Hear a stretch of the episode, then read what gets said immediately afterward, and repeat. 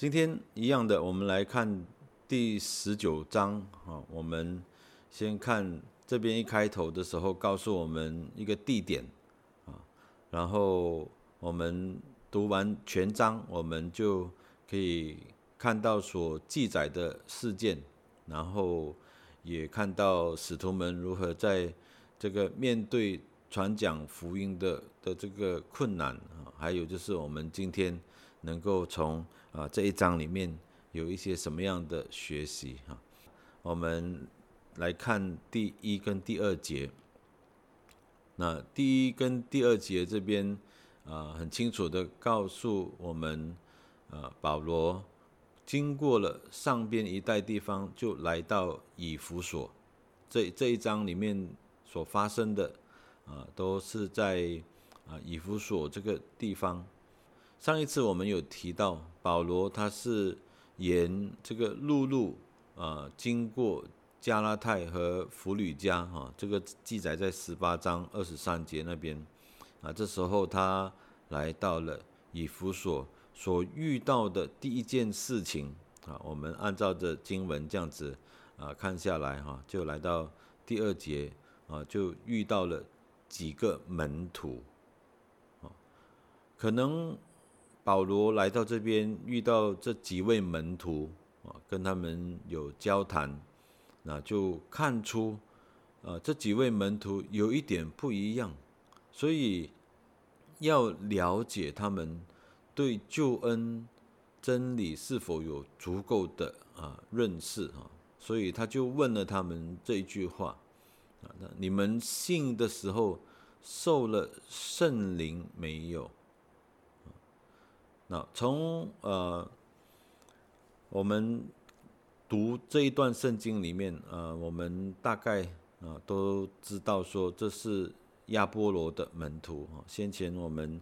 在呃其他的章节里面有提到亚波罗这个人哈。这几个门徒呢，他们。受了不完整的教导，所以他们他们不知道什么是圣灵的喜，他们只知道约翰的喜。那从保罗的解释哈啊，约翰所行的是悔改的喜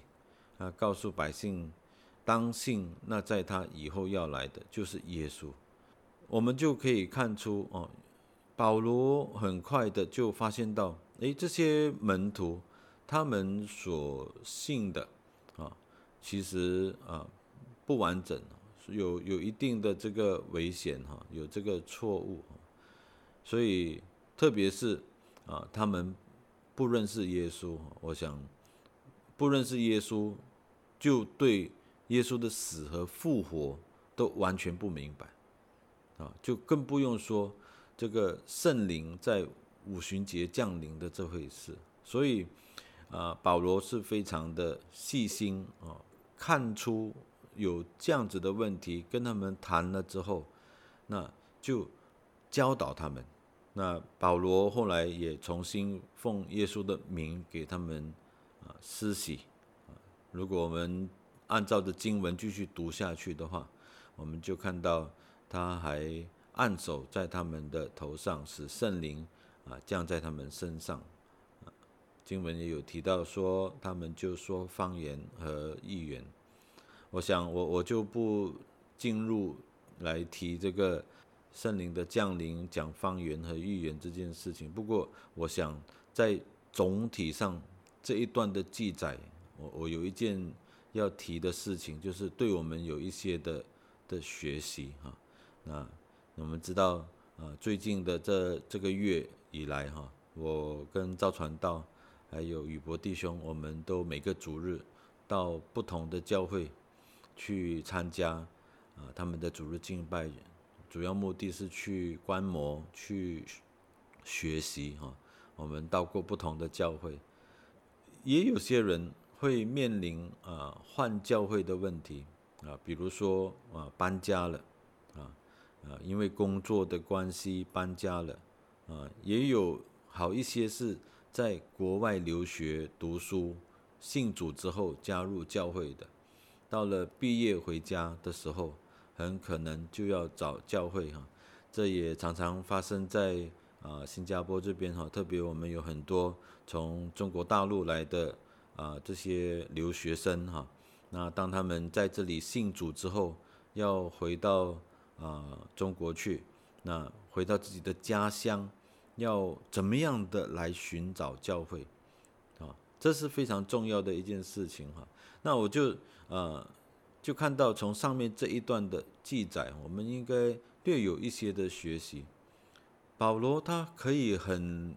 敏感的啊，当然我们可以说哦，因为他是使徒嘛，他是神所差派的仆人，他到不同的地方，到不同的教会去观察了，去谈了，就知道他们的问题。那我们呢？我们要寻找一间教会的时候，我们怎么样能够确保自己寻找到一间？教育没有偏差的呢？我想，首先我们要知道我们自己所信的，我们要有一定的基础，这样我们才能够辨别哦。因为我们今天所看到有许多许多的教会哈，哦，不不是所有教的教会的啊，就一定都是讲圣经的哈，一定是相信基督的哈。所以我想在这一段里面，啊，保罗的这个行为。那也给我们啊一个的学习哈，要求主赐我们智慧，能够啊来辨别啊来辨别，特别是当我们呃到了一个不同的地方啊，在寻找教会的时候，继续下来我要讲啊保罗在这里遇到的第二件事情哈，第二件事情我们看第八跟第九节，十九章第八跟第九节这边就记载说。保罗进会堂放胆讲道，一连三个月，辩论神国的事，劝化众人。第九节，后来有些人心里刚硬不信，在众人面前毁谤这道，保罗就离开他们，也叫门徒与他们分离，便在推拉奴的学房天天辩论。那。这一段的记载就是保罗的一个惯例哈，当他到了一个地方的时候，他就会进入犹太人的会堂，啊，那当然这是向着自己的同胞来传讲福音，啊，可是当我们读这一节的时候，我们发现到，其实进入会堂向着自己的族人。传讲福音却是一件不简单的事哈，因为这边用到这两个字，说要放胆，再来就提到说是辩论的，哇，你就知道提到辩论的时候，无论是哪一方哈，都要有一定的功力哈，要不然怎么样去辩论呢？然后再来就是劝化，所以传福音真的是不简单哈。这边他虽然是进入啊自己人的会堂。啊，他真的要有胆量，然后要懂得怎么辩论，要劝化。这边还讲了一个时间点，一进去就是用了三个月的时间，三个月的时间，还有一些人心里刚硬不信，啊，这让我想到一件事情，就是有的时候我们带一个新朋友来教会听到。基本上，向这个未信的人传道，需要一段的时间，让他去明白神的话语，让他把心中的疑问发出来。啊，我常常很担忧哈，就是有人跟我说：“哎呀，这位朋友第二次来我们教会，他今天决志信主了，哈利路亚，赞美神。”哦，这个东西其实有的时候我们要好好细细的想一想哦。这边第八跟第九节哈。不单只讲了三个月，后来，啊，在这个推兰路学房那边，天天的辩论哈，有两年之久哈，啊，我们先回到这个前面这边来看的哈，这个第九节这边说，有些人心里就刚硬，就不信了。那刚硬不信，保罗怎么做？他继续留在那边谈吗？啊，这边我想，我我看到的一个学习哈，就是保罗他做事的这个弹性哦，有伸缩性哈。虽然是依照惯例，一定是先到犹太人的会堂，那可是当这些人心里刚硬不信的时候，他就做出一个调整。当这些人开始在毁谤这道的时候，保罗就离开他们。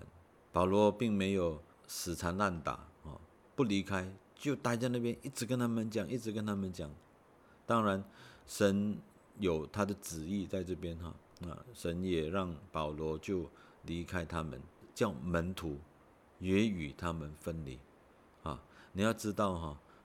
都是犹太人，都是同族的人啊。当然还是会有一些情感上的问题，要分割，其实要分离，其实都有一定的困难哈。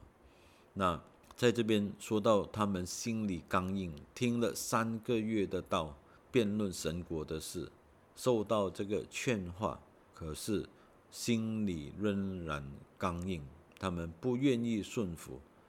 而且还开始。煽动众人毁谤这道，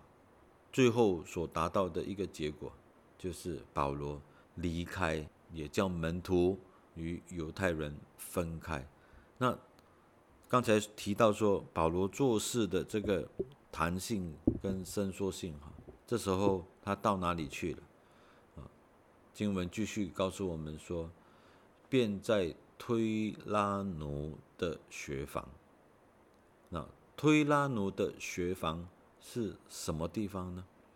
啊，那从这一句里面来看，啊，推拉奴啊，可能是一个人的名字啊，因为他说到是这个推拉奴的学房。有人说这是一个啊私人啊讲授医学的一个讲堂哈，因为保罗一行人里面有医生路加哈，所以。啊，有一些圣经历史学者也这样子说，啊，因为陆家医生的推荐，而让保罗可以呃借用这个地方。那刚才有提到学房这两个字哈，今天的意思来看的话，这个学房就是一个学校的意思。那保罗他们啊就转到来这个地方继续的辩论。其实这个空间让他能够自由的发挥哈，在一些历史学者的这个记载上，啊，也有圣经的古卷有这样子的一个记载，就是在第九节的那个天天辩论这一句话之前哈，其实还有另外一句话，就是从第五十到第十一时哈，啊，大概就是十一点到下午四点这一段的时间，他们都可以。啊，使用这个地方，啊，这让我听起来读起读了之后哈，其实感受非常的深刻哈。呃，如果你在一个地方正努力要传讲福音，却遭到人家的攻击，可不可以换地方？可以哈，可以换一个地方啊，特别是现在这样子的一个情形哈，啊，这个疫情之下哈，很多。传讲福音的，或者是教会的聚会的，就转到使用这个网上哈，在网上来传讲，像呃我们的情形哈，我们也呃租借了一个一个地方一个办公室，我们在那边也可以做这个啊直播，也有弟兄们可以聚集在那边一起读经，一起查经，啊，其实呃。在这个伸缩性、弹性上，你说，哎呀，我做的每一件事情都一定要在教会里面来来进行吗？其实那当然是最好不过的一件事情哈。啊，不过呢，啊，在一些的困难中，啊，神也赐给我们有啊这个智慧来做一些的变通，啊，结果我们就看到保罗，他就。啊，使用了那一段的时间，他们在推拉奴的学房啊来讲道啊，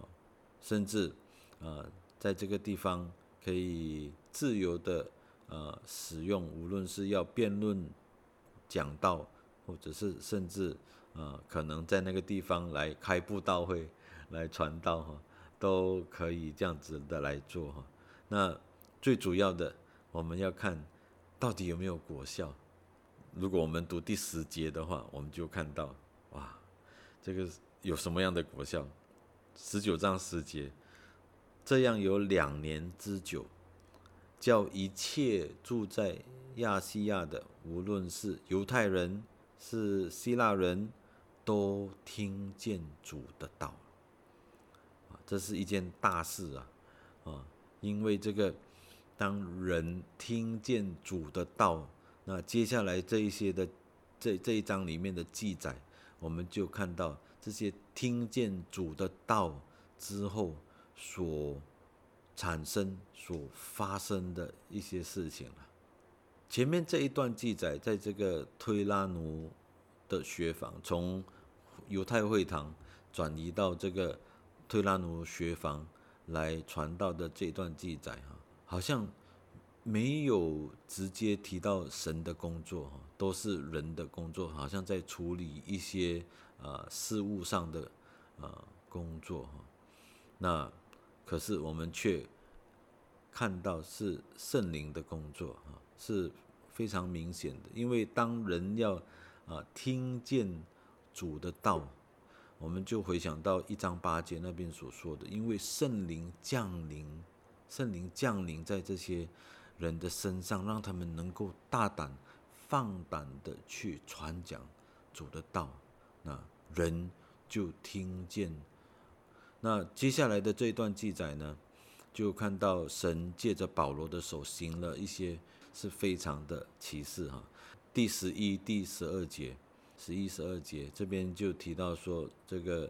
神机骑士的这个这样子的一个记载哈。我们知道啊，那个时候神许可啊，也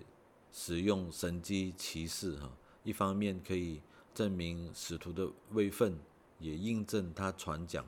的信息哈。所以经文直接是写说借。保罗的手行了这些非常的奇事，这边我们要看到一点，这不是保罗的能力哈，是神借保罗的手来行神迹啊。那另外一点我们要看到的，就并不是保罗能够凭着恩赐随心所欲的行神迹，医病赶鬼。啊，这边没有记载保罗祷告吩咐神说：“啊，我奉你的名要怎样怎样，我奉你的名要怎么样的成就。”啊，这边完全是神的主权的。其实，在保罗所写的书信里面，我们也曾经看过，啊，保罗的童工病了，啊，神也没有，呃，让保罗用神机来医治他们，哈，所以神机。不是有恩赐的人就可以随意施行的，必须是由神按着神的旨意、神的主权，借着人的手行出来。那这边就应该是因着以弗所的这个背景，呃，就发生接下来就发生有人借用啊耶稣的名来赶鬼哈，因为。以弗所是一个迷信的地方哈，是一个呃有神庙啊，有迷信呃民间的这个信仰这样子的一个迷信的作为的哈。那我特别看到这句话哈，有人从保罗身上拿手巾或围裙放在病人身上，病就退了，恶鬼也出去了。啊，我们真的要明白这一段的记载哈。那当时候。以弗所人特别迷信假神偶像哈，所以神在这边特别借保罗的手来施行这些非常的启示，来证明主的道。那保罗在这里继续大大兴旺主的道，在十三到十七节这一段的记载中，那从以弗所城的背景来看，呃，这真的是一座充满异教迷信的大臣，当地的。人迷信保罗行神迹的能力，就拿他的衣物来医病赶鬼哈，这些错误的做法啊，并没有出人意外哈，因为这些人的想法就是这样，他就是在这样子的环环境里面啊长大，这些事情许可的发生哈，都是为了福音的事工哈。所以刚才前面我们提到推拉奴学房，呃的那个果效哈，接下来就有一件的事情，就让我们看到在那个地区里面听了这道的人生命的改变哈。接下来发生的事情哈，就是顺着这个经文读下来的话，有提到这个犹太术士啊，士基瓦，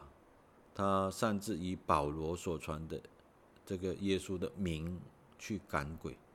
路加的记载哈，一般也一般上来说，我们看到是非常的细腻的哈，特别提到这一个是犹太术士，你就想说，哎，犹太人里面为什么会有术士，而且还被称为祭司长啊？这可能是一个冒名的人，带着七个儿子，用保罗的名义去赶鬼啊，以为能够。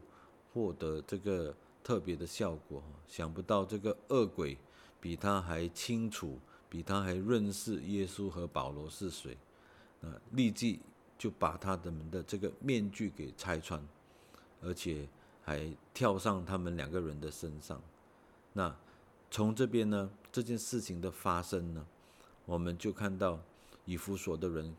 开始明白，他们应当信靠的不是保罗。是他所传讲的主耶稣，所以十八到二十节这边啊，就提到当地许多行邪术的信徒公开认罪。我不知道你们对行邪术的啊有没有认识或知道啊？行邪术的人是怎么样的？我所看过的哈，行邪术的人都是神神秘秘的啊，不太公开的。我早期到台北，在这个台北山区那边的宣教工厂的时候，就遇到这些行邪术的、有养鬼的，他们都是神神秘秘的。所以当这边提到说这些成行邪术的信徒，他们公开认罪，哈，公开认罪的意思就是说，我要放弃这个邪术，要。转向基督哦，其实这是非常大的一件事情。他一公开就失去这个法力了，真的是呃这个灵界的事情哈，很特别很奇妙的。我在台北的时候有一次，就有一个养鬼的，他来找我们的传道人，他要放弃他所养的这个鬼，哇，那个发生了他。就是被这个鬼附身的事情哈，所以读这一段经文的时候，提到说这些行邪术的信徒，他们要公开认罪，他们要公开的宣告，他们就从此之后不能够再行这个邪术。其实这是非常大的一件事情哦。这个记载最后提到，他们把这些书籍哦，这些书哦，相信这些行邪术的书籍堆起来焚烧。这个传异教、行邪术，而且是追求商业利益的城市，出现了许多人信主悔改，并且弃绝邪术、不计利益的情景，其实是非常撼动人心的一件事情。所以，在这个十九章二十节，路加写下这一句话，其实就给这一段做了一个总结哈。就是主的道大大兴旺，而且得胜，就是这样。所以接下来的这个记载里面，我们就看到哈，啊，真的保罗知道说神已经为他福音开辟道路。那在其他人身上，他们可能被福音的力量压到透不过气来。比如说像这个二十三到四十一节这边所记载的这个。迪米丢，因为在利益上受到了损害，然后他就要利用群众的无知，怎么样的来控告保罗？控告保罗，也就是在逼迫这个传福音的人，也就是想要拦阻福音的出口。哈，接下来是很长的一段哈，那我就不进入细细的来讲哈。不过。我们所看到的是被煽动的以弗所百姓啊，他们怎么样愤怒，怎么样的失控，那甚至还记载了他们自己都不知道为什么这样子的聚集。那以弗所的骚动是保罗福音施工到目前为止啊遇到一个危险，不过我们却看到福音已经为之广传。从我们开始读《使徒行传》，进入保罗的宣教行程里面，我们看到每一次都遇到了逼迫，遇到了许多的反对，也面临了面对许多的挑战，但也都经历神大能的保守与带领。所以，我们再一次看到这个传福音，这这个大使命中，凡事都是神在掌权。好，我今天就先分享到这边啊。希望我们呃，在这个周末里面，我们也可以继续的来读经、来默想啊，继续的思考十九，还有预备我们在礼拜一早上一起来啊分解，一起来学习第二十章啊。请赵传道带领我们做一个结束的祷告。